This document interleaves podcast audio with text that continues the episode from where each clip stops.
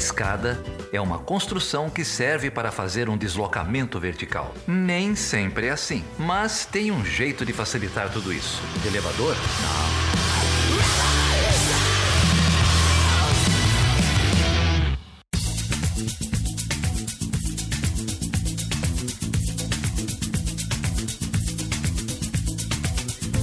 Seja bem-vindo e seja bem-vinda a mais uma edição do Chutando a Escada. O meu nome é Felipe Mendonça. E eu sou Geraldo Zaran. E com quem a gente vai falar hoje, Geraldo? E sobre o quê? Ué, não sei, cara. Você que gravou esse episódio aí, fala você. é verdade. Eu gravei esse episódio junto com a professora Débora Prado. A gente recebeu aqui um pesquisador e biólogo chamado Divino Silvério. Ele é doutor em ecologia pela Universidade de Brasília, UNB, fez pós-doutorado na Woods Row Research Center. Ele é professor da Universidade Estadual do Mato Grosso do Sul, lá no mestrado em Ecologia e Conservação, e ele também é coordenador regional do IPAM, que é o Instituto de Pesquisa Ambiental da Amazônia.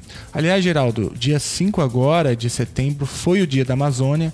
Aí, nesse contexto de queimadas, de desmatamento, dessa vergonha planetária que se transformou a política ambiental do governo Bolsonaro, a gente recebeu aqui um especialista com uma vasta obra acadêmica falando sobre queimadas e ele vem aqui explicar pra gente o que tá rolando. Boa, hein? Belo episódio, falar sobre o Dia da Amazônia, uhum, uhum. falar com alguém que entende do tema, um biólogo.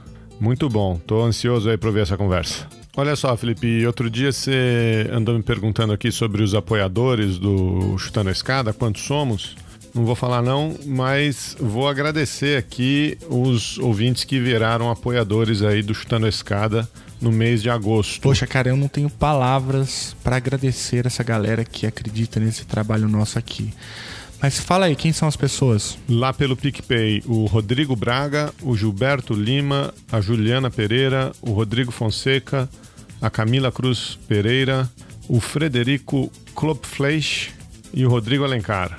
Gente, vocês são incríveis. Muito obrigado. Lá pelo Patreon, a Joana Francener Porto e pelo Catarse, o Marlon Duarte, o Matheus Afonso Rocha, o Patrick Baroni Santos, o Vinícius Couto, o Vitor Nogueira, a Juliana Galhaste Jesus e a Marluce Martins. Valeu, gente.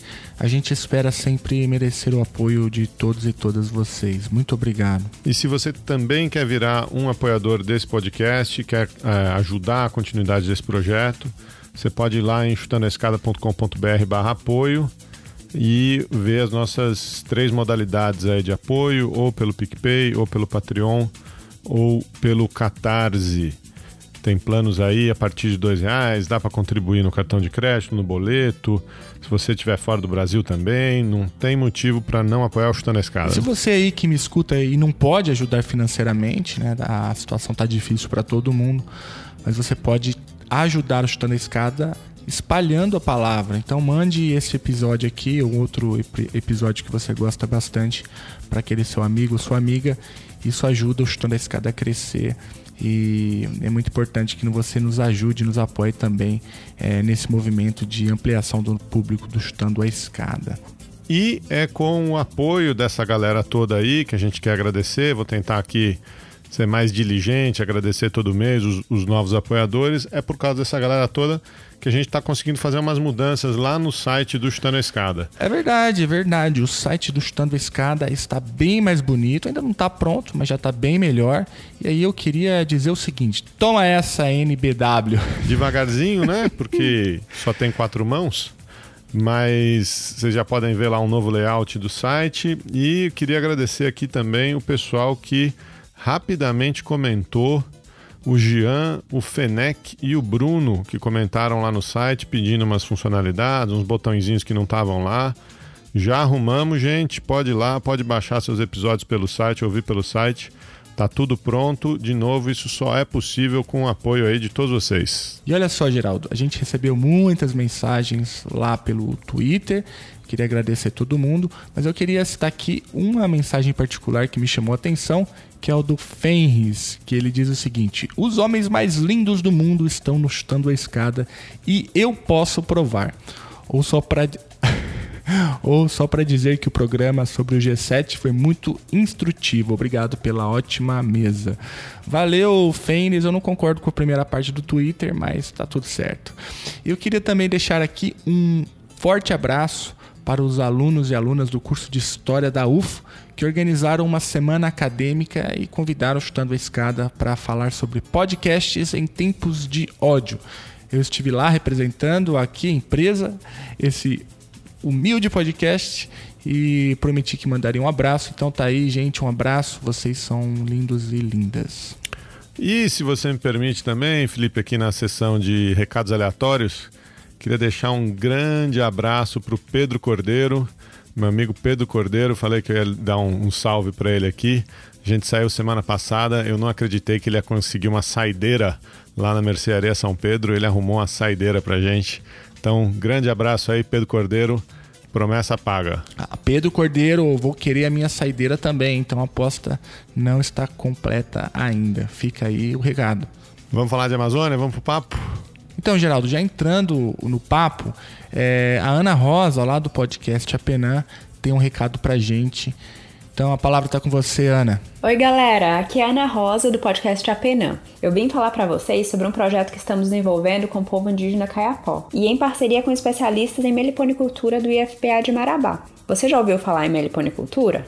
É a criação de abelhas sem verrão, como as nativas da região amazônica para os Caiapó, as Meikangate. E eles querem desenvolver esse projeto para produzir o mel da forma mais sustentável possível. Essa é a melhor forma que temos de enfrentar o caos climático, o desrespeito às comunidades indígenas e, por consequência, as queimadas na Amazônia. Esse projeto é importantíssimo para a biodiversidade amazônica e importantíssimo também para a comunidade indígena, que trouxe esse interesse para a conversa e está muito entusiasmado em ver o projeto. Agora venho pedir a tua colaboração no nosso financiamento coletivo que abrimos no Catarse. catarse.me barra Indígena, tudo junto. Lá você vai encontrar mais informações sobre o projeto. Um grande abraço!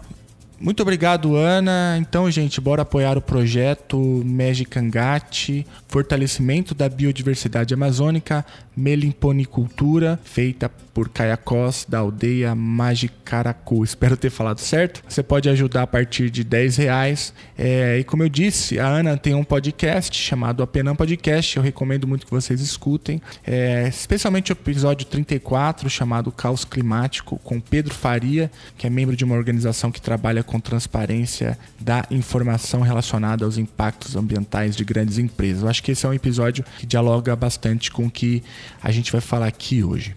E já que a gente está falando de doação, Geraldo, eu vou emendar aqui e vou pedir que você apoie também o, o, o IPAN. É, o Divino vai falar bastante sobre o IPAN no episódio, mas eu já adianto aqui que você também pode apoiar um instituto. A gente vai deixar aí como você pode fazer isso também na descrição desse episódio. E Ana, nós estamos aguardando você aqui no Chutando, hein? E, Felipe, tem evento bom chegando aí, evento de parceiro nosso, a editora Boitempo, junto com o Sesc São Paulo, vai fazer um evento da pesada, mas da pesadíssima. Cara, esse evento vai ser foda, cara. A Boitempo é foda, o evento vai ser foda. Lá no Sesc Pinheiros. Muito bom. Entre 15 a 19 de outubro. Seminário internacional intitulado Democracia em Colapso. Sabe quem vem para isso, cara? Quem? Vem tanta gente boa que não dá nem para falar aqui, bicho. Vai ter Marilena Chauí, vai ter Luiz Felipe Miguel, vai ter Vladimir Safatli, Flávia Biroli, Eduardo Moreira, até a Angela Davis o pessoal chamou para uma palestra de encerramento, cara. O evento vai ser constituído de um ciclo de debates e de um curso, são uma série de aulas. É, a gente vai continuar divulgando aqui, as inscrições vão abrir daqui a pouco, vocês vão ficar sabendo aqui em primeira mão. Mas fique esperto que certeza que isso vai ser um sucesso, vai acabar, os ingressos vão acabar rapidinho.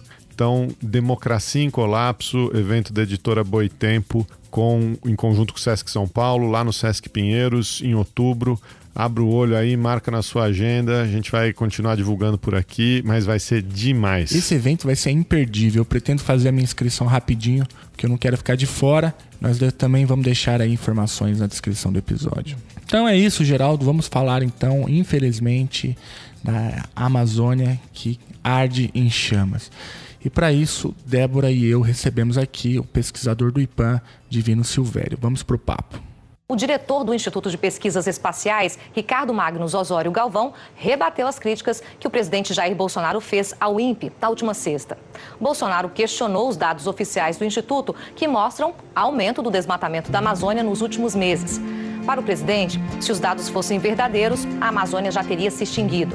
E disse suspeitar que o diretor do órgão está, abre aspas, a serviço de alguma ONG. Fecha aspas. Bom, a, primeira, a minha primeira reação sobre esses, a, a, essa entrevista coletiva do presidente Bolsonaro foi de uma surpresa enorme grande indignação. Ele tem tido realmente comportamento que não respeitam a dignidade e a liturgia da presidência.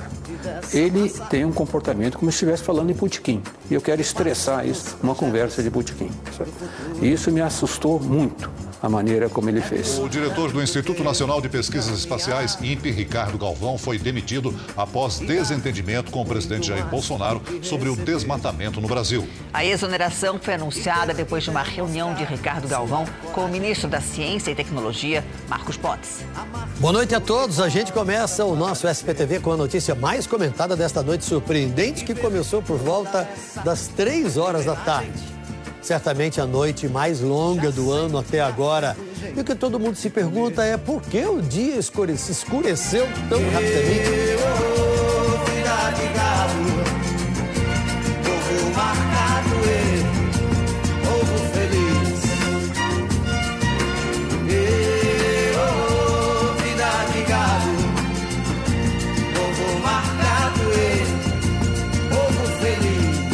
Débora, e a gente tem a honra de receber aqui um baita pesquisador, o Divino Silvério.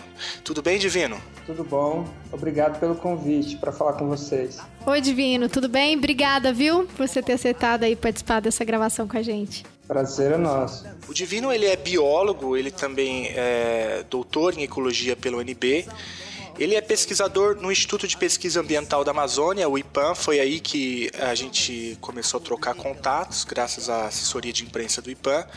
E o Divino também é professor credenciado na Universidade do Estado de Mato Grosso e é um baita pesquisador. É, eu andei fuçando um pouco no, no, na tua produção acadêmica, enfim, é um pesquisador muito interessante e que trabalha justamente com esses temas que, infelizmente, entraram na agenda de maneira brutal, não é isso, Divino? É, exatamente. Uh, uh, no, nos últimos meses, né, a gente constatou aí um, um uma realidade bem triste, principalmente para a Amazônia, né? considerando que é, os incêndios florestais na Amazônia eles, eles não são naturais, né?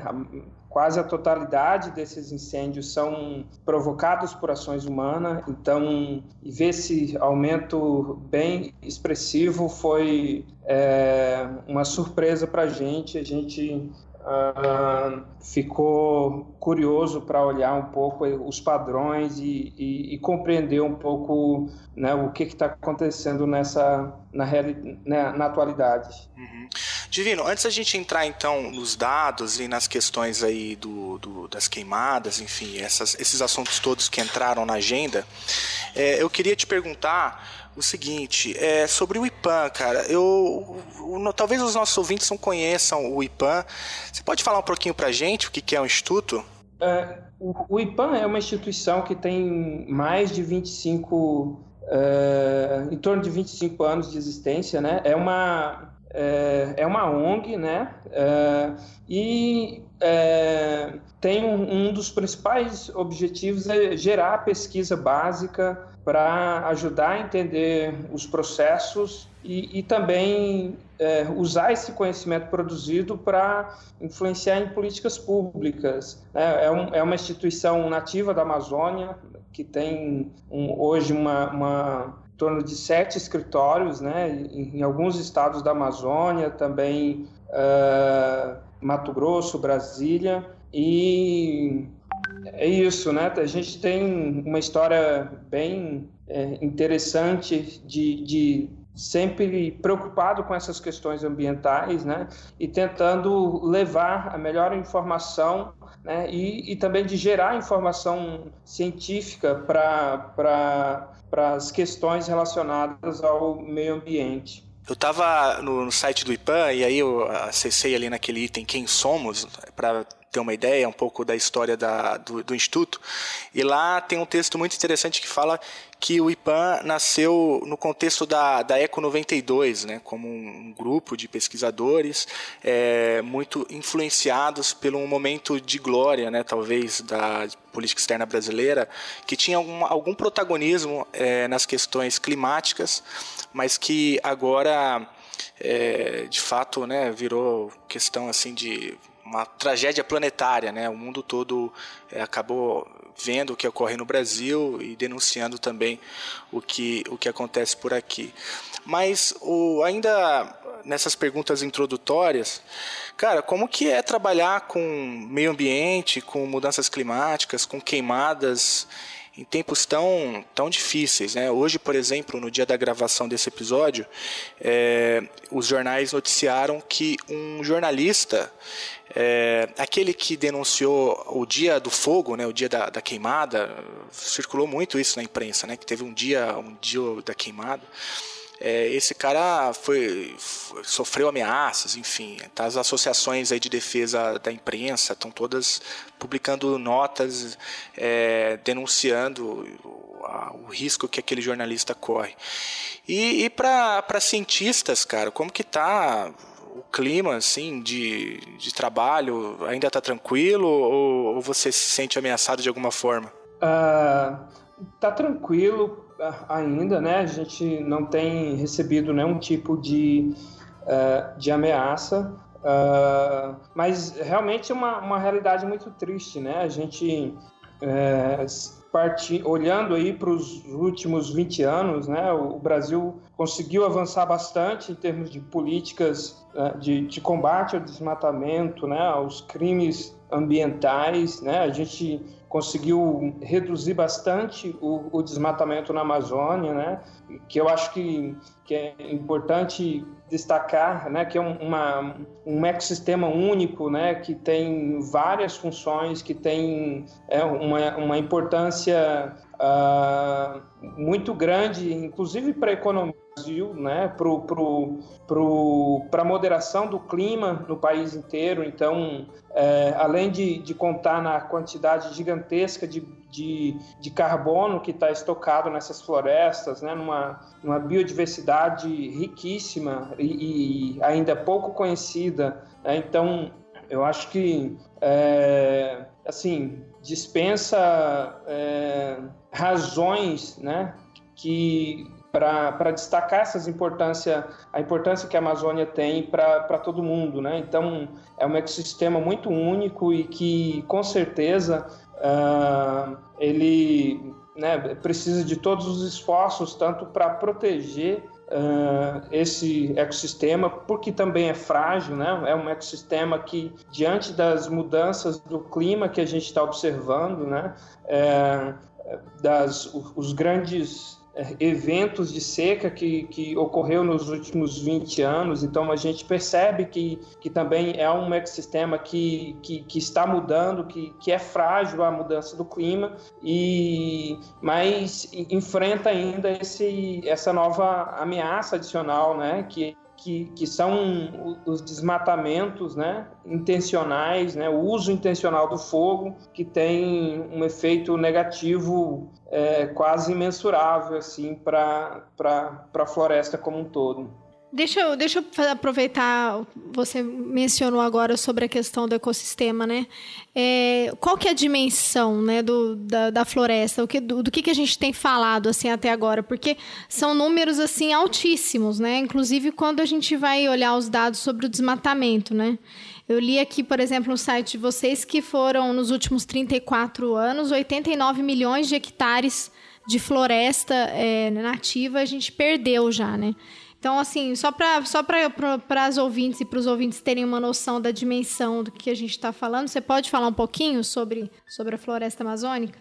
Então, a, a, a, floresta amazônica no, no, no, no, Brasil, né, cerca de 5 milhões de, de quilômetros quadrados. A gente tem uh, alguns, algumas estimativas de perda de floresta, dessa floresta que varia entre 15% e 20%, que, que já foi perdido né, no, nos últimos anos.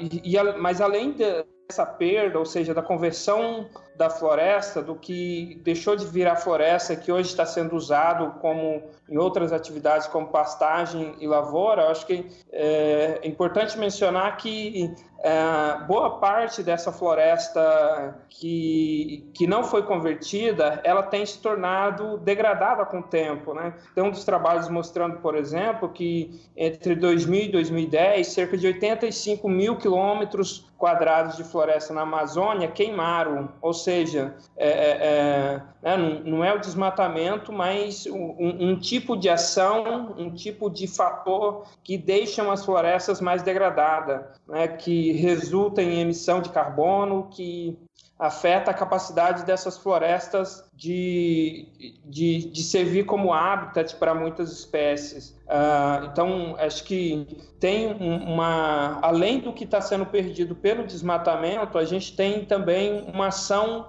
de degradação dessa floresta que está relacionado a fatores como fogo e também, por exemplo, os, os grandes eventos de seca, né? Tem uh, principalmente 2005, 2010 e 2015 uh, foram anos que uh, a Amazônia teve grandes eventos de seca. Elas um, uma seca que aumentou muito mais do que o normal. E, e, isso também tem um efeito bastante negativo em termos de, uh, em termos de degradação da floresta. Né? Muitas árvores não, são, uh, não conseguem sobreviver a uma seca além do normal, né? porque elas começam a perder as folhas e podem vir a morrer. E, e, e assim, né, é, resultando em, em, vários processos que também ah, degradam a, a, floresta. E aí me tira uma dúvida aqui, Divino, sobre a, o que está acontecendo agora nesse ano, né, mais recente. É, num primeiro momento, o argumento, né, inclusive do governo, é que as queimadas têm uma relação com a seca, né, com essa seca severa que você mencionou. E aí, o que que, o que que as pesquisas de vocês mostraram, assim? Qual que é a relação? A gente fez uma análise olhando o, é, os focos de incêndios, né, aonde que estavam ocorrendo esses focos de incêndios e fazendo uma relação com, com, com a extensão da seca. Né? A gente olhou para uma das métricas é, que é utilizada, que é o número cumulativo de dias sem chuva, né, e a gente encontrou uma fraca relação. Né, e além disso, a gente observou que os municípios com, com grande número de incêndios, eles estavam completamente deslocados, né, eram pontos fora da curva. Então, a gente começou a olhar outros dados né, para tentar explicar é, para explicar esse padrão. Né? Acho que é importante mencionar, então, que esse ano não tem nenhuma evidência de uma seca extrema. Né? A gente teve chuvas regulares na Amazônia, é, boa parte da Amazônia você tem um, um período de estiagem menor que um mês. Uh, na parte mais sul da Amazônia, que é normal, né, um, um, pouco mais de um mês, chegando a dois meses na borda sul, mas é um, uma estação seca que é, é, que é bastante normal. E, e quando uh, a gente compara uh, com os anos anteriores, uh, a estação seca desse ano foi até agosto que a gente observou, né, um, uma estação seca muito mais branda e mesmo assim a gente teve um aumento né, muito grande no número de incêndios. E, e isso fez a gente então olhar para outros dados. Né? Foi quando a gente uh, começou a olhar os dados do desmatamento e a gente encontrou uma forte relação entre uh, os municípios com grande número de incêndios e a área desmatada nesses municípios. Posso sair daqui pra me organizar. Posso sair daqui pra desorganizar. Posso sair daqui pra me organizar. Posso sair daqui pra desorganizar. Da lama ao caos, do caos à lama. Um homem roubado nunca se engana. Da lama ao caos, do caos à lama. Um homem roubado nunca se engana. É, essa era uma, essa era uma questão acho que crucial, né? Interessante a maneira como você coloca, porque aí começou uma guerra de, de leituras de, dos dados, né? Vou chamar aqui de tortura dos dados, porque quando você recua a série histórica, por exemplo, incorpora 2015, que foi um ano, como você falou, se eu notei corretamente, foi 2015, um ano de, de seca, né? De estiagem é um ano de seca, é, aí você tem uma média de desmatamento diferente. Né? Mas o que você mostrou agora para gente é que os dados são sólidos, né? não há uma evidência que a, as queimadas que a gente assiste agora tenha relação com, com uma seca. Né? O que, que de fato ocorre é uma política deliberada, ação humana, e que isso sim que ajuda a explicar a maior parte da situação atual. Entendi corretamente?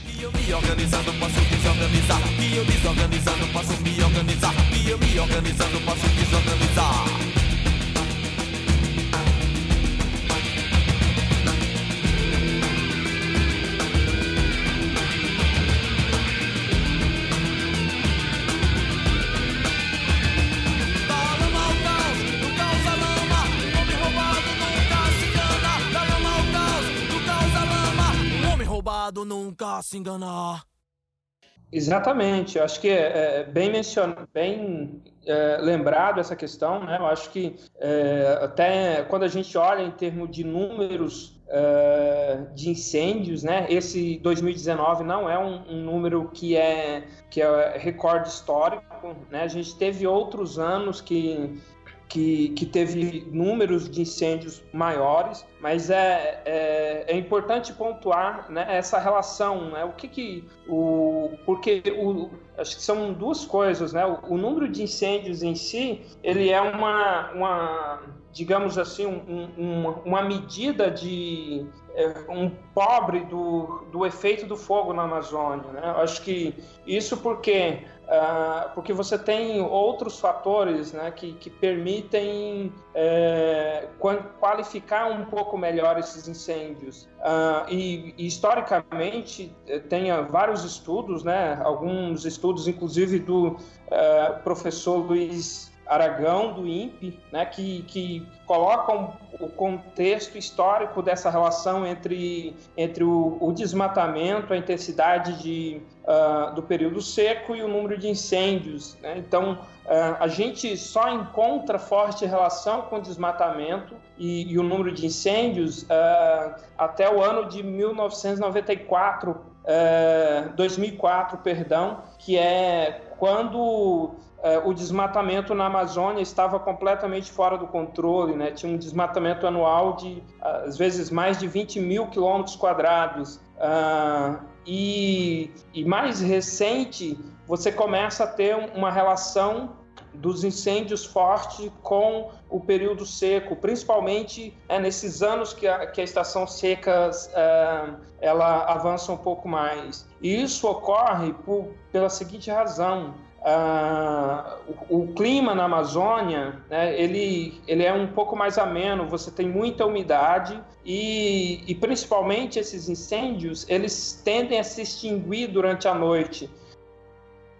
Então, acho que o, o ponto é, na Amazônia, para em um ano com clima normal, para você ter muito, muito fogo, muito incêndio, você ter, precisa ter muita gente colocando fogo. Uh, porque o, o, uh, né, o, o, clima natural uh, ele tende a extinguir o fogo. Ah, no final do dia, as temperaturas baixam um pouco mais, você aumenta a umidade e, e geralmente esses incêndios eles, eles se extinguem eh, só por essa mudança nas condições climáticas locais. É, e, e, qual que é o problema de grandes é, quando a, a, estação seca se prolonga além do, do normal, né, você começa a ter é, altas temperaturas né, e, e, e, pouca umidade, e isso faz com que o fogo avance a, sobre as florestas Uh, ainda intactas, né?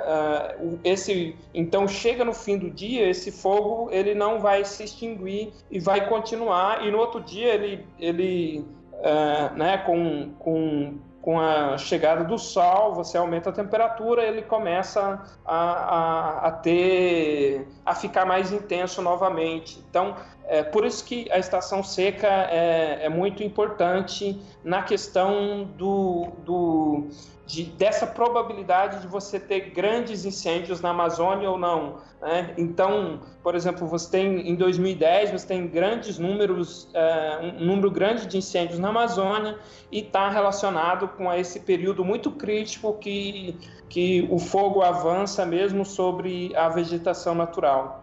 Ô, Divino, isso tem a ver muito, você me falando aqui, eu estou me lembrando de um do, da nota de vocês aí do IPAM, em que a, a diretora que assinou a nota, a Anne Alencar, ela chega a falar isso, né? Não há fogo natural na Amazônia, né? O que há são pessoas que praticam queimadas que podem piorar e virar incêndios na temporada de seca, né?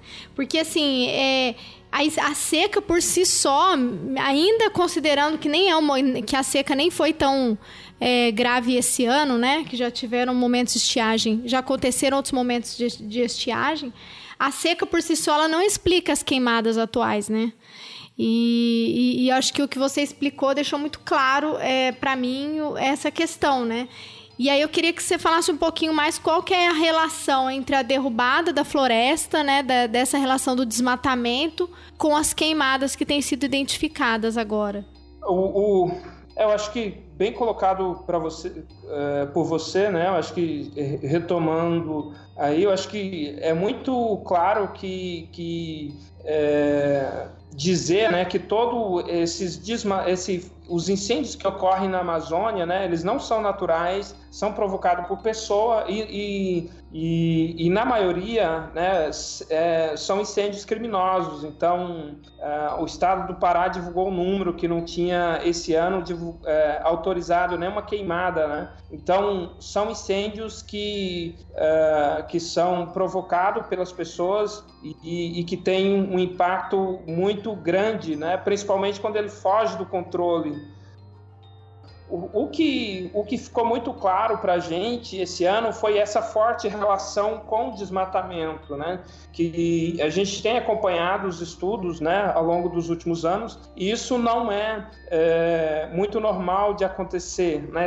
grande concentração de incêndios é, nas mesmas áreas que, é, que estão sendo desmatadas, né? E hoje, e esse ano a gente observou isso, né? Que 36 os 10 municípios que eram responsáveis por 37% uh, por cento dos incêndios também foram os municípios que concentraram mais de 40% do desmatamento em 2019, entre janeiro e julho. Uh, e, e, essa relação não é por acaso. Né? A gente, uh, logo depois de lançar, é, divulgar esses dados, né? A gente conseguiu acompanhar pela um pouco pela imprensa, né, esse, é, essas ações que constataram em campo é, essa relação. Então, o, o é, primeiro, as pessoas é, quando elas desmatam, né, elas desmatam e deixam essa vegetação secando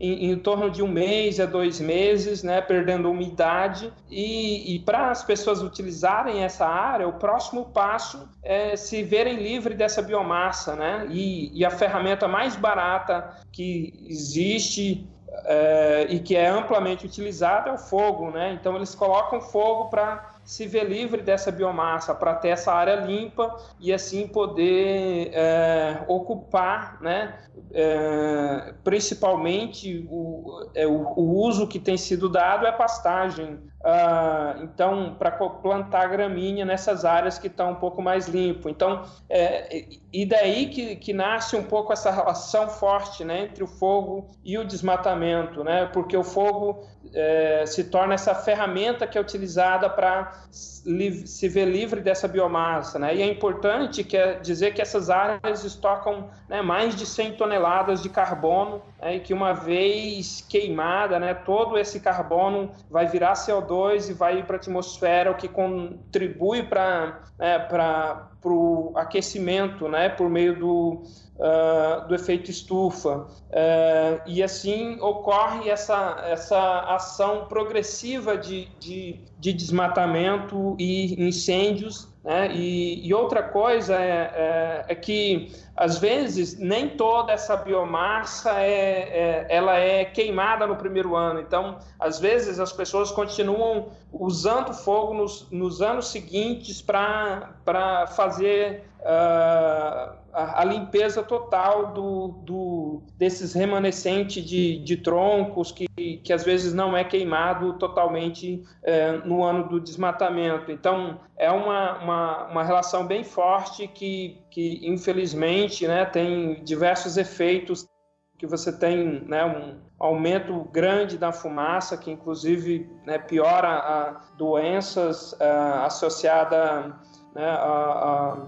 a, respiração. O Divino, então, se eu entendi bem aqui a tua fala, estou aprendendo à medida que você vai falando, né, acho que dá para, grosso modo, assim, dá para dividir é, essa relação entre incêndio, desmatamento e seca dá para dividir em três, três períodos, bem grosso modo. Né? Você fala ali de um momento pré-2004, você até usou a expressão desmatamento sem controle, e ali você tinha um padrão é, que depois ele é contido, né? Você tem um novo momento que vai de 2004 em diante, talvez até agora, né? Que nós estaríamos vivendo, portanto, agora um terceiro período.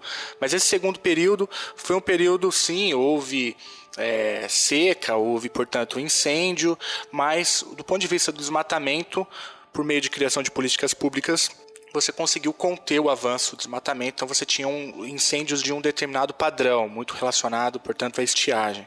E agora, nós estaremos num terceiro período, né, um período aí diferente, como você mencionou, os dados são, para mim, categóricos, né, é que, apontando na direção dessa forte relação com, entre o incêndio e o desmatamento. É, por exemplo, essa, essa questão que você fala dos 10 municípios, né, os municípios mais responsáveis pelo desmatamento são também aqueles que mais vivenciaram incêndios, né? É, que depois você também menciona, isso foi constatado inclusive por pesquisadores em campo. Então, dá para falar então é nesses três períodos e, e, e, e o governo Bolsonaro então estaria talvez agora em 2019 a gente já consiga perceber um novo padrão já sendo colocado em prática nesse, por esse governo? É, é, o que a gente pode colocar ah, nesse sentido, né? Eu acho que acho que é válido aí a, a separação desses três períodos, né?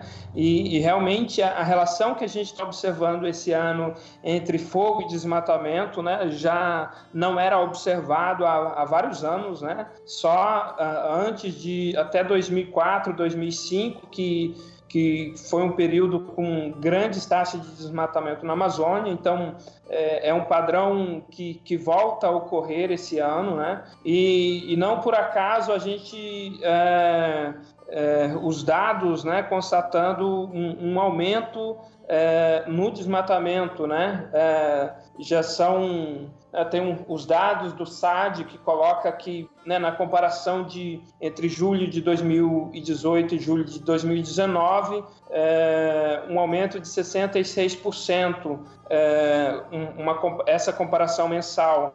Ah, então, né, os, tem os dados do, do INPE, né, do, dos alertas de desmatamento, constatando um aumento no desmatamento na Amazônia. Né, e, e, e eu acho que é, esse grande número de incêndios florestais e essa é, relação com, com as áreas desmatadas é, deixa bastante claro que, que a gente está vivendo um, um, novo momento, né? Que você tem de volta essa, esse desmatamento e o, os incêndios acompanhando essas áreas que estão uh, recém-desmatadas, que é um, um é, um caminho inverso do que a gente estava observando nos últimos anos, né, com uma política mais, uh, né, mais, mais eficaz contra o desmatamento, né, uma fiscalização mais efetiva, uh, e isso dando bons resultados, né?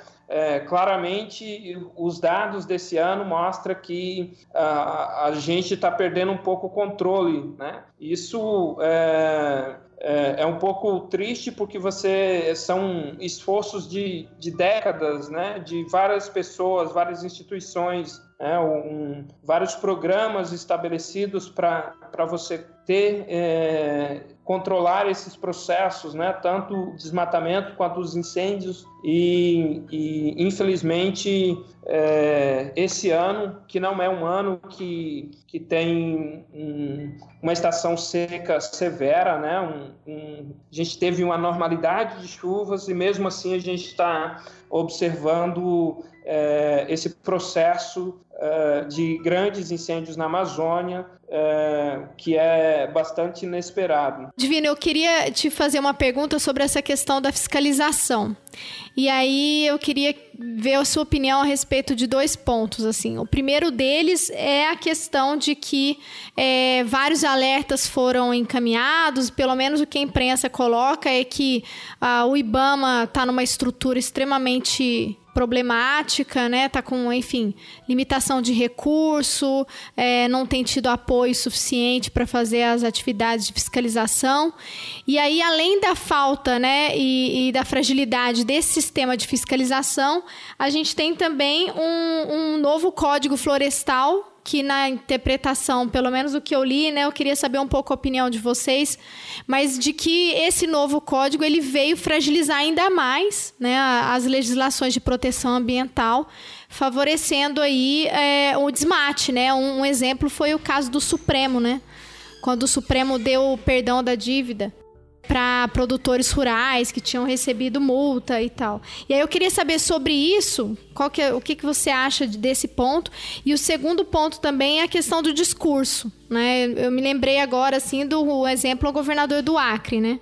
quando ele deu um, quando ele fez um discurso público no, em julho dizendo que os produtores não deveriam pagar nenhuma multa ambiental e aí o Acre é um dos estados que tem enfrentado um índice maior de desmatamento, né? Queria saber a sua opinião sobre esses dois pontos. É, eu acho que é importante mencionar que uh, a fiscalização ela é bastante necessária, né? Não como não como um, um, uma questão punitiva, né, mas é, indicar a presença do Estado, né, é, exigindo que a legislação exigente seja cumprida. Né, então, a sensação de impunidade com certeza serve de incentivo para que esse tipo de crime ocorra. É, eu acho que é, para a gente é, como pesquisador, é muito, é muito importante é, essa visão de que é, na Amazônia você tem um problema que é complexo, né? Você tem um número grande de pessoas que estão vivendo na Amazônia, né? Uh, mas você tem também uma, uma, uma legislação ambiental vigente que, que estabelece né, um monte de, de regras para que uh, qualquer atividade econômica, qualquer atividade de, de exploração uh, seja estabelecida. Né? E eu acho que é importante que mencionar que o papel do Estado é fundamental, né? que o, que o uh, né, que, o, que os recursos para essas instituições uh, responsáveis por, essa, por essas ações de fiscalização uh, sejam liberados, né, estejam em condições. Né, a Amazônia é um, bioma gigantesco que você precisa de, de, de recurso para que esse tipo de fiscalização seja, seja necessário. Acho que além disso, né, eu acho que é, pensando na população que hoje vive na Amazônia, é, acho que é também uma responsabilidade do, do governo né, em pensar ações de desenvolvimento, né, de tecnologias que permitam uh, esses, esses produtores, né, além de obedecer o, o que o que está colocado na legislação, que também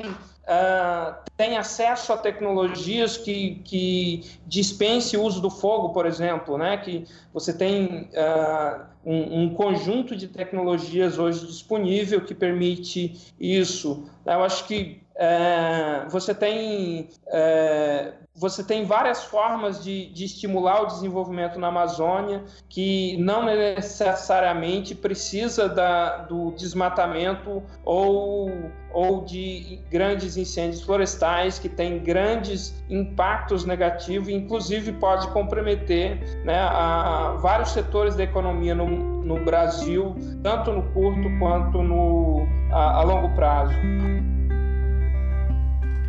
ó donos do agrobis, ó reis do agronegócio, ó produtores de alimento com veneno, vocês que aumentam todo ano sua posse e que poluem cada palmo de terreno e que possuem cada qual um latifúndio distratam e destroem o ambiente.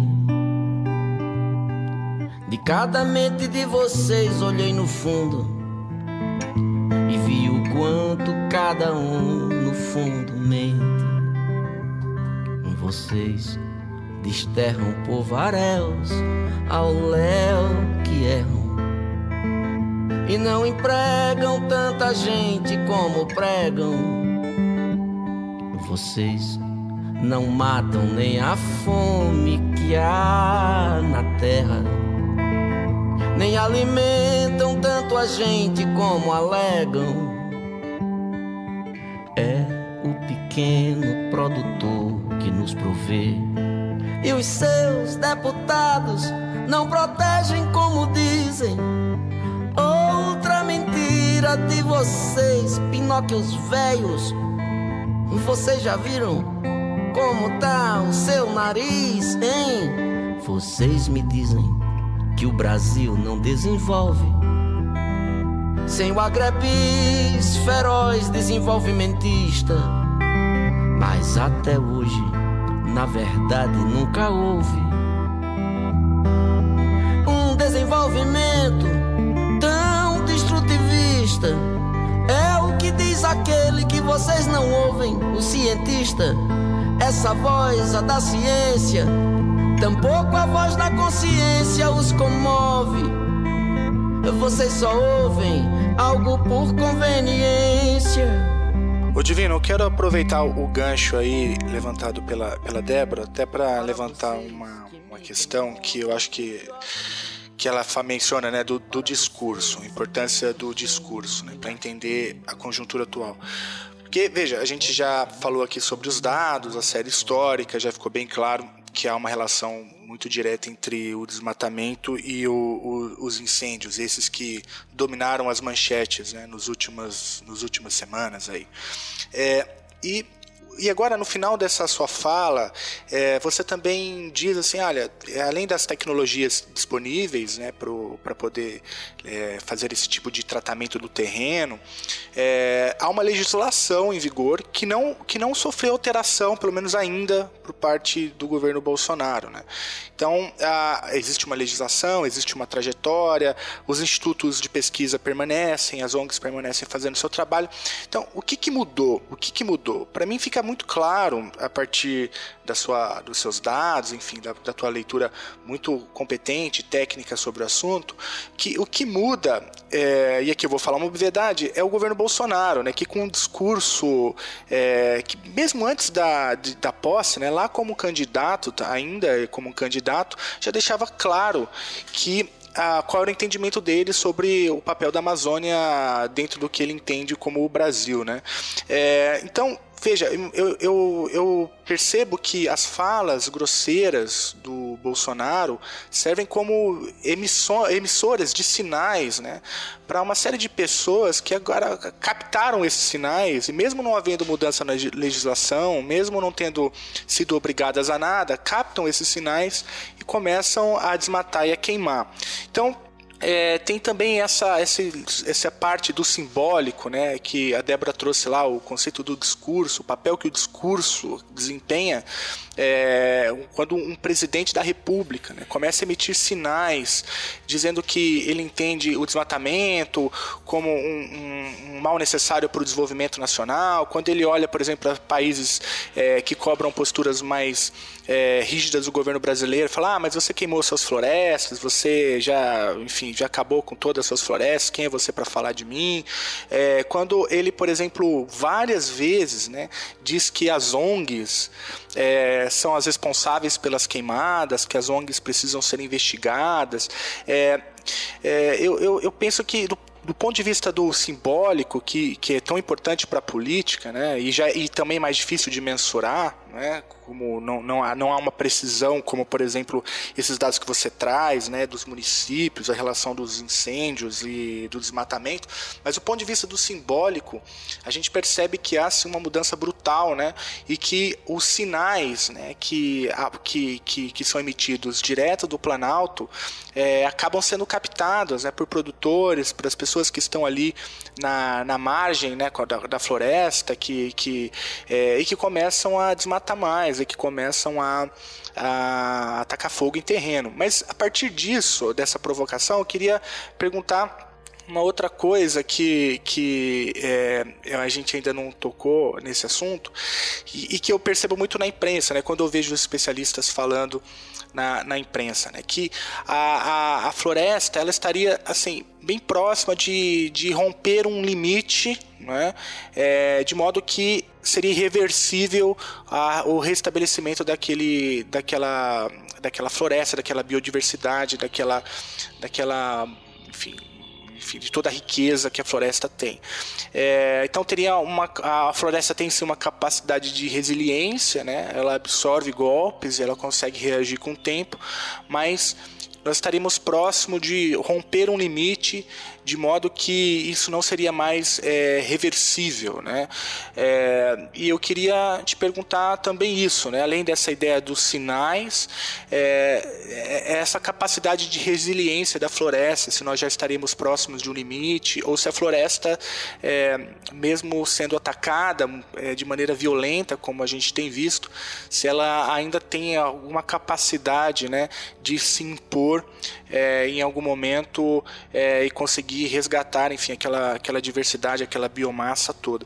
Uh, eu acho que esses são dois pontos bastante importantes, né? Acho que é, é importante mencionar que esses sinais que o, o, o atual governo tem dado, né, é, é, com certeza são vistos como incentivos a essas ações criminosas, né, de desmatamento e, e de incêndios e e, e que isso é, tem um impacto e, e, isso, esses sinais são percebidos principalmente pelas por pessoas que não estão é, fazendo a coisa direito, né? São principalmente são os grileiros, são ah, né, os as pessoas que estão extraindo madeira ilegalmente, são pessoas que né, estão tentando avançar, inclusive sobre de preservação permanente, né, sobre, a, a, a sobre os parques, né, sobre as áreas protegidas, uh, e o, o, que é uma coisa muito ruim, que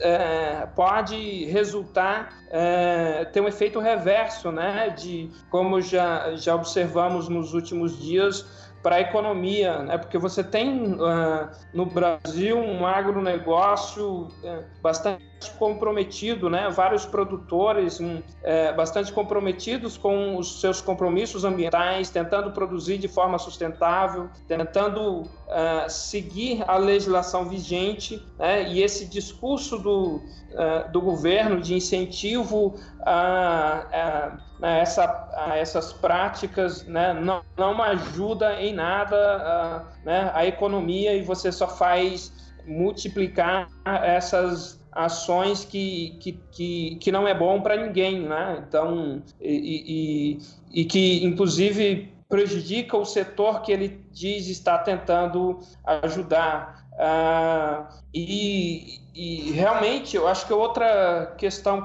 colocada, né, a questão da resiliência da floresta, né, que é um, por que que os pesquisadores colocam essa questão de, desse ponto de não retorno para a Amazônia? É, isso é então, que, que, que a gente pode entender da seguinte forma, né? Você tem é, a capa, a, quando ocorre um, um, incêndio numa parte da floresta, ela, ela tem sim uma capacidade de, uh, de retornar, né? De se recuperar. E, e, isso são diversos fatores que, que dão essa capacidade das florestas uh, se recuperar frente a distúrbios como os incêndios florestais. Agora, é, para vários sistemas que já têm sido colocados, você, existe esse, esse ponto de não retorno, né? E alguns pesquisadores estimam é, é, para a Amazônia né, em torno de 20%, outros estimativas colocam um pouco mais, mas a, a o, o que, que acontece quando a gente passa desse ponto de não retorno? Né? O, esse ecossistema ele deixa uh, de de, ele perde essa capacidade de se recuperar uh, frente ao distúrbio e ele passa a, a, apresentar características completamente diferentes, né? No caso da Amazônia, por exemplo, uma das uh, das hipóteses colocadas que quando atravessando esse ponto de não retorno, uh, o, a vegetação vai apresentar uma nova estrutura, né? uma vegetação muito mais aberta, que, que tem características completamente diferentes do que é observado atualmente. E, e, e é um ecossistema que, que tem é, é, por exemplo, né, uma capacidade muito diferente de fornecer os serviços ecossistêmicos que atualmente a, a, a floresta amazônica consegue. É, e essa é uma questão muito importante. E, inclusive, a gente tem publicado alguns trabalhos né, mostrando uh, alguns processos que podem permitir que isso venha acontecer. Uh, né, e, e, os incêndios florestais é, é, sempre colocado como um dos principais, porque é, os incêndios não ficam restritos às áreas abertas, né, eles avançam ainda sobre as florestas e, e quando eles começam a atingir grandes é, é, grandes extensões, você começa a, a ter um, um, efeito cascata sobre o ecossistema. É, você começa a abrir a copa, por exemplo, pela, pela mortalidade de árvores, você pode ter invasão de gramíneas, e quando você tem invasão de gramíneas, você muda o regime do fogo. Então, eu não sei se é, o, o, fogo da Amazônia é muito diferente do que o fogo que geralmente ocorre no Cerrado. É, no Cerrado você tem chamas altas, né, é um fogo mais rápido. Na Amazônia, é, um fogo que adentra a floresta geralmente é um fogo de né, uma chama baixa, ele anda muito devagar, mas é, depois do primeiro incêndio que você tem essa abertura, você começa a ter é, é, mais luz entrando no solo da floresta, você pode ter é, invasão de gramíneas, principalmente nos ambientes de borda, é, você começa a ter um fogo muito mais intenso. Então, o fogo é um dos principais processos que pode realmente fazer com que a, a, Amazônia passe esse ponto de não retorno e a gente perde esse ecossistema tão único como a gente conhece hoje em dia. Ô, Divino, é, se eu tiver errada, você me corrija, mas o, o que eu li na imprensa é que seria uma, próximo de uma savana, né?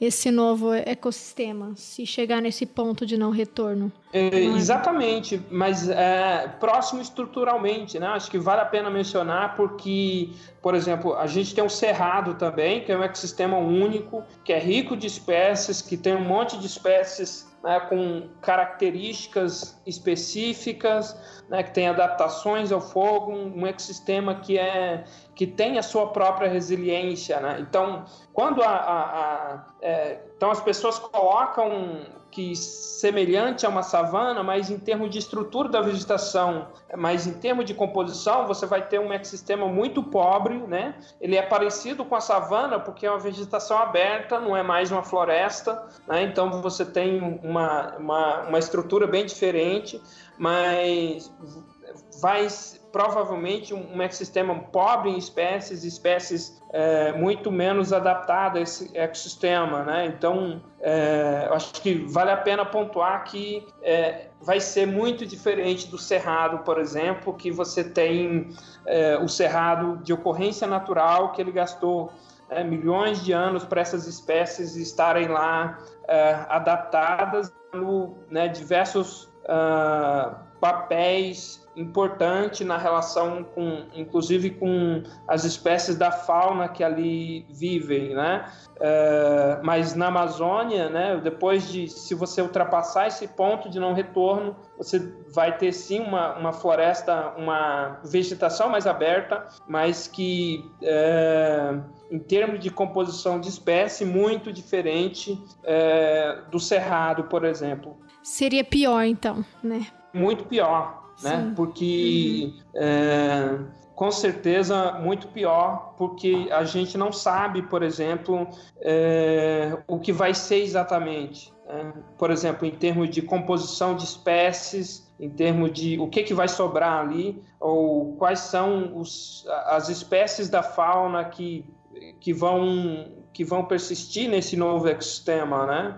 Acho que diante disso vale a pena mencionar que a, a, tanto a Amazônia quanto o Cerrado são ainda pouco estudados, né? mas principalmente na Amazônia você tem grande quantidade de insetos de espécies de outros, de outros grupos que são pouco conhecidos, muitas espécies que ainda não são nem. Então, quando você tem esses incêndios gigantescos na floresta, né? Você tem esse desmatamento que você está perdendo o habitat, você está degradando, né? O, o que está sobrando e com isso a gente está perdendo espécie, né? Mas é... só que a gente nem sabe o que está perdido porque a gente ainda nem conhece. Sim.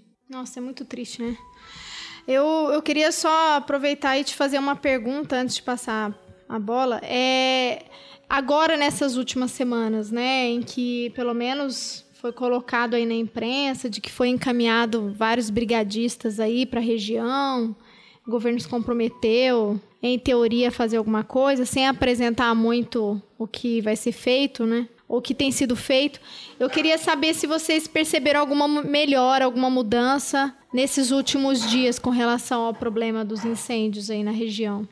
É, o, o que a gente conseguiu é, constatar algumas coisas, né? Que você tem alguns municípios que estavam é, apresentando diariamente grande número de incêndios. Né, você já reduziu um pouco do número de incêndios registrado diariamente, é, mas outros municípios, né, outras áreas começam a, a apresentar ainda é, grandes números de incêndios, como São Félix do Xingu, no Pará. Ah, mas é, eu acho que é, é, principalmente isso que a gente está observando, né? A gente do IPAN tá, a gente está trabalhando em um, uma próxima análise para avaliar é, qualificar um pouco esses dados, né? entender um pouco melhor sobre o, os tipos de uso da terra que, que, que foram atingidos, qual que é né, a, a, o, o, número de incêndios que está ocorrendo em vegetação que ainda é floresta é, ou, ou, que é pastagem, a quantidade é, exata registrado dentro dos polígonos de desmatamento. Então, isso para ajudar a melhorar um pouco a compreensão desses dados que está ocorrendo. É, mas uma coisa preocupante é que a gente ainda tem uh, algum, pelo menos 60 dias pela frente, né, que pode, que muita coisa pode acontecer. Uh, a gente está ainda no meio da estação seca para muitos dos estados da Amazônia, para o Amapá, né, agora que está sendo o início, por exemplo, a gente não, não sabe o que pode acontecer. É, muitas das áreas desmatadas ainda não, não foram queimadas esse ano. Uh, ainda não houve registro de incêndios para muitos dos polígonos de desmatamento, então é, a, a, a gente está esperando que né, esse grande número de incêndios só tende a crescer nos próximos meses, principalmente relacionado com né, ter, tendo em vista essa dinâmica de, de,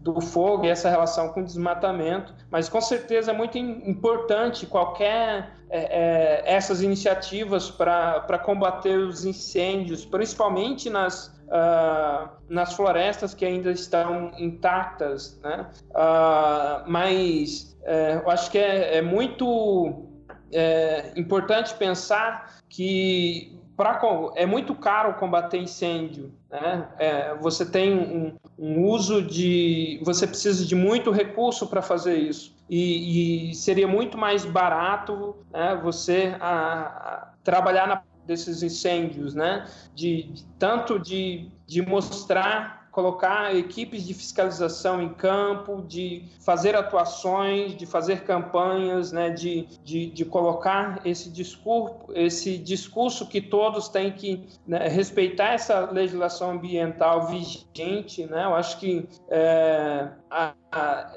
a prevenção é muito mais barata e muito mais efetiva do que o combate de incêndios em si.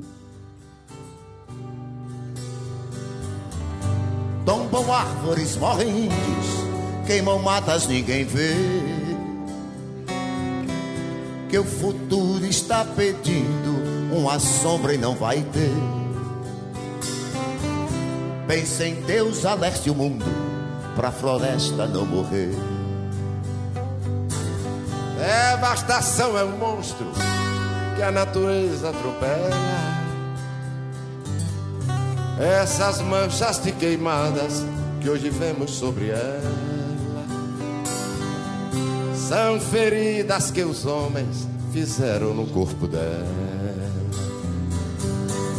Use as mãos, molde uma planta, regue o chão, faça um pomar. Ouça a voz do passarinho, a floresta quer chorar. A natureza está pedindo pra ninguém assassinar.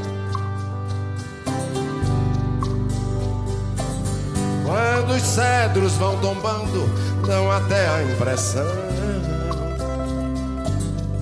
que os estalos são gemidos procurando compaixão. As mãos do homem malvado que os matou sem precisão. Mas quando Deus sente falta de um pau que já foi cortado o homem talvez procure por a culpa no machado. Aí Deus vai perguntar e por quem foi ele amolar. Fauna e flora valem mais do valor que o ouro tem. A natureza é selvagem, mas não ofende a ninguém. Ela é a mãe dos seres vivos precisa viver também.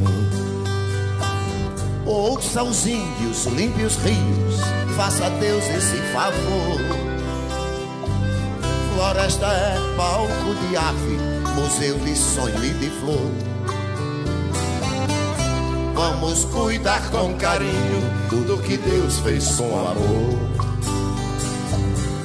Use as mãos de uma planta, regue o chão, faça um pomar ouça a voz do passarinho, a floresta quer chorar. A natureza está pedindo pra ninguém lhe assassinar.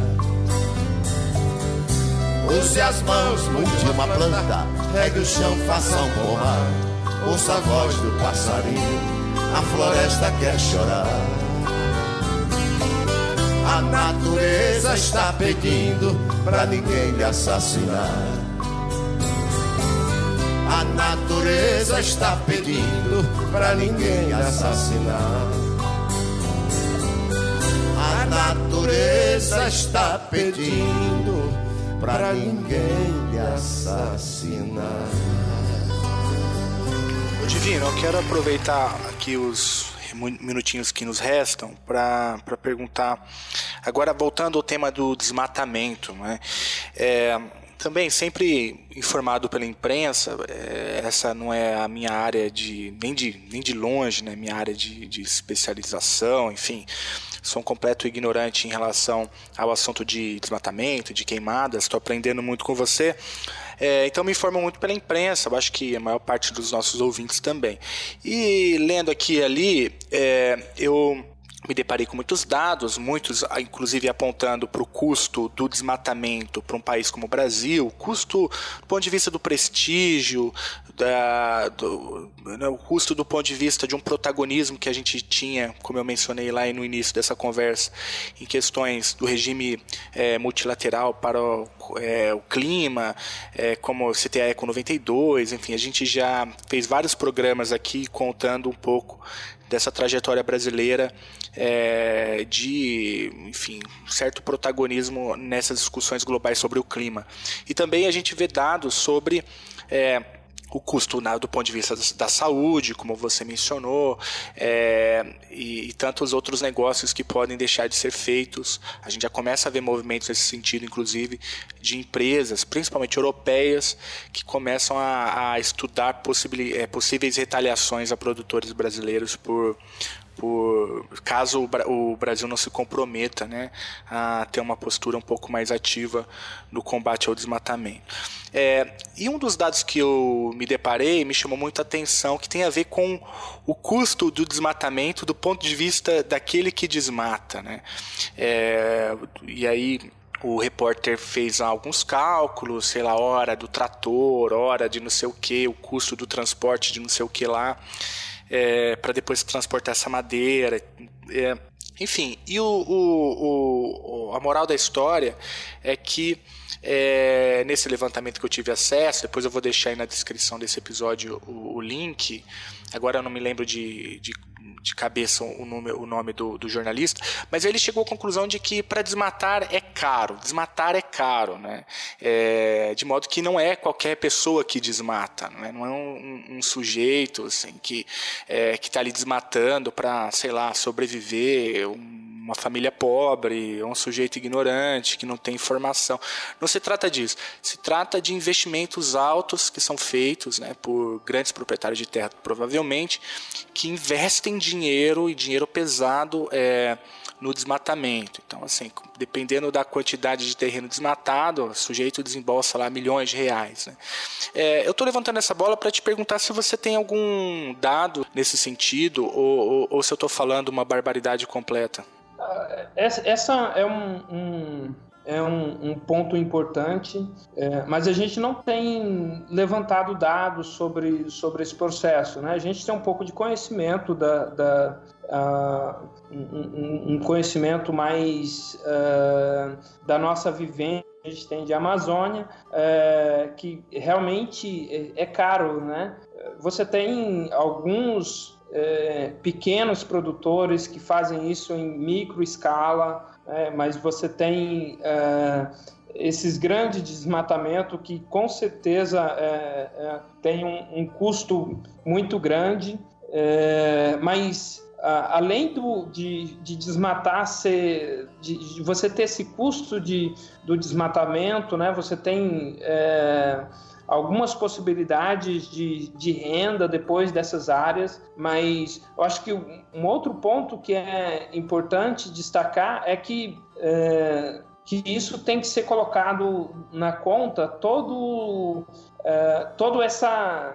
Uh, todo esse custo para o país que está sendo, é, como você colocou, né? tudo que o país está perdendo em função desse desmatamento. Uh, e é, é, tem alguns estudos, por exemplo, do LAPIG, do, da Universidade de Goiás, colocando que você tem áreas gigantescas de pastagens degradadas Uh, tanto na Amazônia quanto em áreas do Cerrado, uh, que poderiam ser melhor utilizados. Então, uh, o, o, Brasil tem condições de aumentar a produção de alimentos utilizando melhor as áreas que, que já estão abertas. Né? E, e, quando a gente fala em desmatamento, a gente está perdendo, é, como eu coloquei antes, uma riqueza enorme. Né? A gente tem tanto, vários serviços uh, que esses ecossistemas proporcionam. Né? Você tem uh, por exemplo, quando você desmata, você reduz em torno de 30% a quantidade de vapor de água que é, que é produzido. E esse vapor de água que deixa de ser produzido na Amazônia vai virar chuva em alguma outra região do país. Então, quando você desmata a Amazônia, você está mexendo no regime de precipitação em, em outros locais do país. Você tem é, um, umas várias mudanças biofísicas nesse, nesse local que, que amplificam o, o, os efeitos da mudança do clima. a gente está perdendo biodiversidade e, e, é uma biodiversidade que pode ser fonte de, de, de, de riqueza, né? Você tem várias possibilidades de desenvolvimento sustentável uh, floresta. Né? Você tem bons exemplos, né?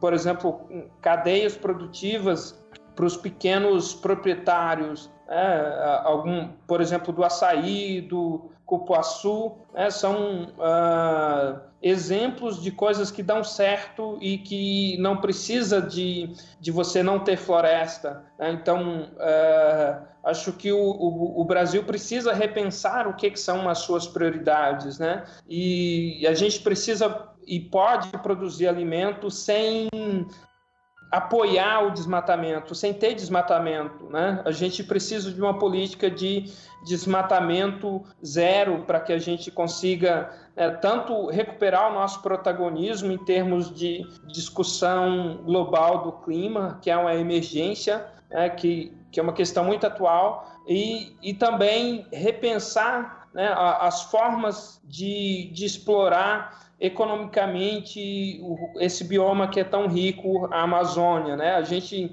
é, você não precisa muito de procurar para você encontrar bons exemplos de sucesso é, que tem, que traz retorno econômico, que permite uh, né, uma entre as florestas e, e essas populações que estão vivendo nessa região. Eu queria só pedir para você complementar, é, se você puder, falar um pouquinho sobre os eixos de atuação do, do Instituto, que eu achei bastante interessante. Assim, acho que seria legal se você pudesse falar um pouquinho sobre eles. Então, o, o, o IPAM ele tem uh, diversas uh, atuações, né? A gente tem um, uma parte que, que a gente está se dedica um pouco mais na geração de conhecimentos básicos. Né? A gente desenvolve vários projetos de pesquisa, uh, tentando entender, por exemplo, como que mudanças no uso da terra afetam o, o regime de, de precipitação, afeta o clima. A gente tem alguns estudos que tentam entender né, como que ah, é, é, é, por exemplo, o cultivo de lavoura e a relação com, com, com a qualidade de água, né, com a ciclagem de nutrientes, né, qual, qual é a sustentabilidade dessas que hoje são, uh, já estão abertas, né? Uh, estão sendo cultivadas. A gente tem vários estudos tentando entender a dinâmica da, da floresta, né? a dinâmica de carbono, a, a ecologia da floresta em si, né? o, o que que uh, a gente tem um estudo também com fogo, tentando entender quais são os efeitos do fogo sobre a floresta e tem diversos resultados que a gente tem publicado sobre isso, né? Uh, e, e, e, o IPAN tem uma outra parte que tem que tenta uh, fazer uma síntese desse conhecimento gerado e também qualificar as discussões em termos de, de políticas públicas. Né? Tem uh, uma equipe um pouco focada nessa, nessa questão de uh, um pouco mais, mais ampla e a gente também tem uma série de atuações com, com pequenos proprietários rurais, uh, principalmente no estado do Pará, né, um, alguns projetos de assistência técnica para agricultura familiar, uh, principalmente voltado para é, essa questão de agrofloresta e produção sustentável de, de alimento. E tem enfim, são diversos eixos de atuação e, e, e, o IPAM tem uma história bem interessante, né, com, com é, ajudando a, a, construir muito do, do que se entende hoje é, sobre dinâmica da floresta, sobre os efeitos uh, das transições do uso da terra, o que, que, isso significa em termos de estoque de carbono e, e para o funcionamento do clima no Brasil. Olha, muito interessante o trabalho que vocês fazem, né? Eu recomendo que todos os nossos ouvintes é, e todas as nossas ouvintes acessem o site do IPAM, ipam.org.br. Inclusive, Lá existe a possibilidade de você fazer uma doação em dinheiro para que o IPAM continue desenvolvendo essas pesquisas. Você pode é, escolher lá algum dos métodos disponíveis do, no site. Um deles é o PayPal, que dá para você contribuir é, para, para esse instituto.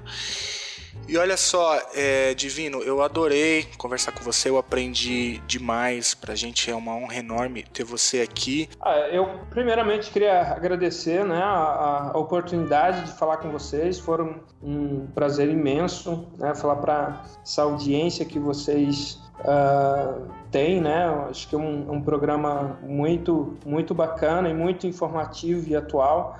É, eu é, sim, eu acho que a gente falou bastante sobre os principais pontos, né? Eu acho que que vale a pena mencionar é que, que a, o objetivo do, do IPAN é que a gente tenha um, um, um, um crescimento equilibrado, né, pautado é, tanto nesse equilíbrio entre o meio ambiente, né, o crescimento econômico uh, e o, e o bem-estar das pessoas. Então, acho que é, e, e, boa, de, boa parte da, das nossas ações, das nossas atuações, do que a gente tenta de colocar de informação para qualificar essas discussões, tá, a gente está sempre pensando no, né, no, no, é, no, no, que a gente acredita que é positivo para todo mundo, né, e que a gente tenha condições de, de, de crescer como, como país e como nação, é, não só hoje, né, mas que o nosso futuro também uh, depende do que a gente fizer hoje. Então,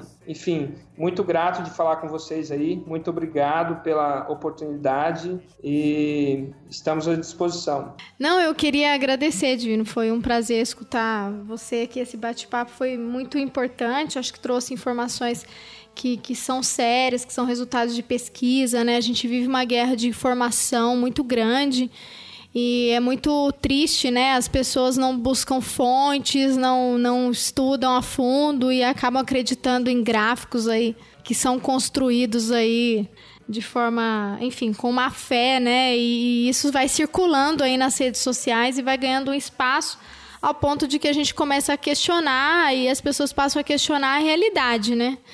Então eu quero parabenizar o trabalho de vocês por tudo que vocês têm feito e que vocês possam continuar aí seguindo em frente apesar de, de todos os desafios, né? Então mais uma vez agradeço imensamente por você participar desse bate-papo com a gente e obrigada. Obrigado, Débora. Obrigado, Felipe. É, o prazer é nosso. É, realmente, a gente olha uh, ah, para a realidade e vê que tem muito a fazer, né? E tem é, um, uma parece que a gente vive numa onda de desinformação que, que é muito triste, mas existe informação qualificada. Né? Eu acho que o Brasil tem excelente, excelentes uh, mentes. Né? Você tem um grupo de cientistas brilhantes né? no IPAM, no, no Brasil como um todo, né? as universidades federais, né? você tem os institutos, tem uh, o INPE, uh, e eu acho que é, é sempre bom quando você tem é, pessoas capacitadas e que conhecem dos processos para para você estar tá, para servir de fonte de informação. Né? Eu acho que é, qualificando as informações que a gente permite a gente avançar um pouco mais uh, e vencer um pouco essa, on, essas ondas de desinformação que, que infelizmente parece se propagar no dia a dia. Apesar de você, apesar de você,